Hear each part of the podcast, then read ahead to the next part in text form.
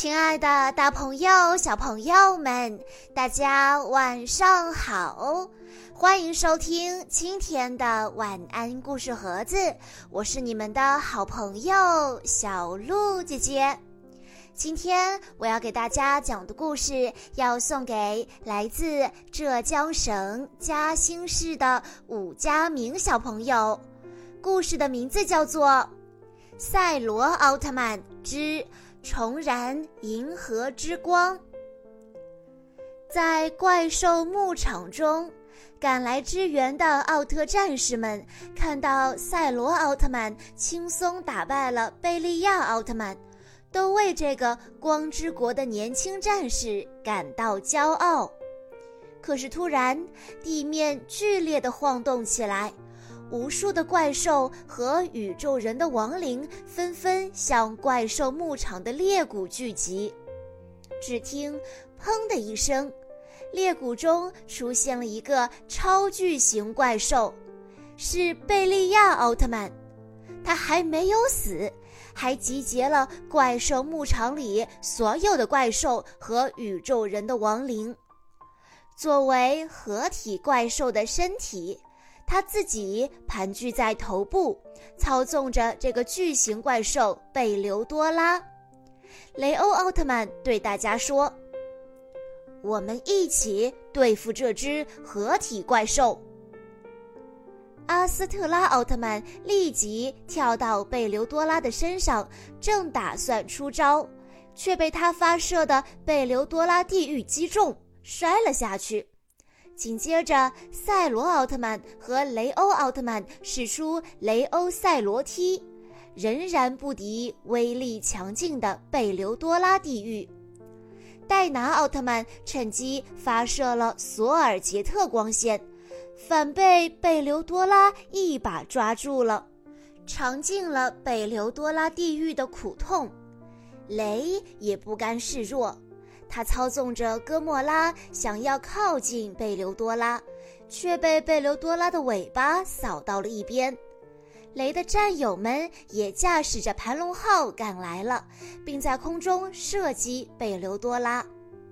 贝利亚奥特曼不想再和这帮在他看来很渺小的家伙耗下去了，他大吼一声：“接招吧！”只见贝流多拉的全身喷射出无数道威力更猛的贝流多拉地狱，大家都受了重伤。这个时候，雷突然发现自己身边立着的正是不久前贝利亚奥特曼失去的武器——终极战斗仪，他心中冒出了一个大胆的想法。同样是战斗仪，我应该也可以控制那些怪兽。雷立刻将自己的战斗仪正对着贝利亚奥特曼的终极战斗仪，大喊道：“一百只怪兽，听从我的指挥！”奇迹发生了，终极战斗仪居然被雷启动了，合体的怪兽们出现了异常反应。开始反抗贝利亚奥特曼的控制，雷冲着奥特战士们大喊道：“就趁现在，快上啊！”赛罗奥特曼趁机来到了能量核的前面，他伸出双手，只见能量核发出耀眼的光芒，神圣之光选择了他，并赋予了他能量。赛罗奥特曼的头标吸收了能量，变形成了赛罗双剑。而另一边，奥特战士们哥莫拉和盘龙号同时使出各自的必杀绝技，贝流多拉被暂时牵制住了。赛罗奥特曼见贝留多拉动弹不得，便闪电般冲向他的头部，挥起赛罗双剑砍向了贝利亚奥特曼。贝利亚奥特曼恼羞成怒，他说：“我不会善罢甘休的，整个宇宙一定会是我的。那就让我来粉碎你的野心吧！”赛罗奥特曼发起的致命一击——等离子火花斩。贝利亚奥特曼彻底魂飞魄散，合体怪兽也随之爆炸，连终极战斗仪也化为虚无。赛罗奥特曼回到光之国，将能量核重新放置在等离子火花塔内，光之国终于恢复了生机，所有奥特战士都苏醒了。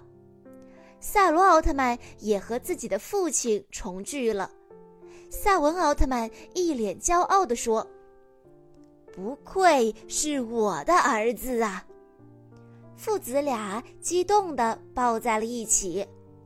这时，奥特之王将大家召集在一起，感慨地说：“我们终于夺回了正义的力量，但宇宙中依然暗藏着许多危险，我们必须继续勇敢地战斗下去。”光之国的奥特战士们爆发出强烈的欢呼声。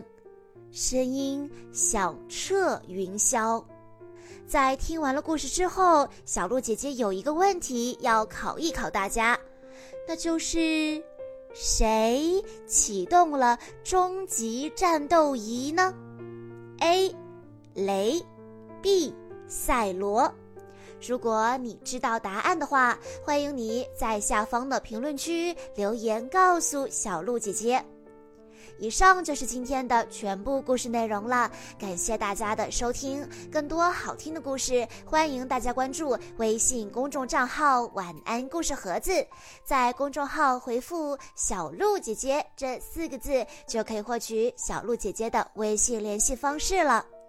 在今天的故事最后，武佳明小朋友的爸爸妈妈想对他说：“洋洋宝宝。”你是一个善良、乐观、有爱心、爱学习的好孩子。曾经怕路上蜗牛被踩到，你将它们一个一个的放到路边。你每天都坚持练钢琴，即使手指疼了也不放弃。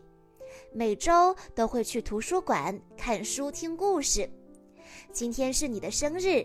爸爸妈妈觉得你特别的了不起，为你自豪。希望你坚持当警察的梦想，像你的偶像奥特曼一样，未来保护人类。爸爸妈妈永远爱你。小鹿姐姐在这里也要祝武佳明小朋友生日快乐。好啦，亲爱的大朋友、小朋友们，我们下一期再见喽。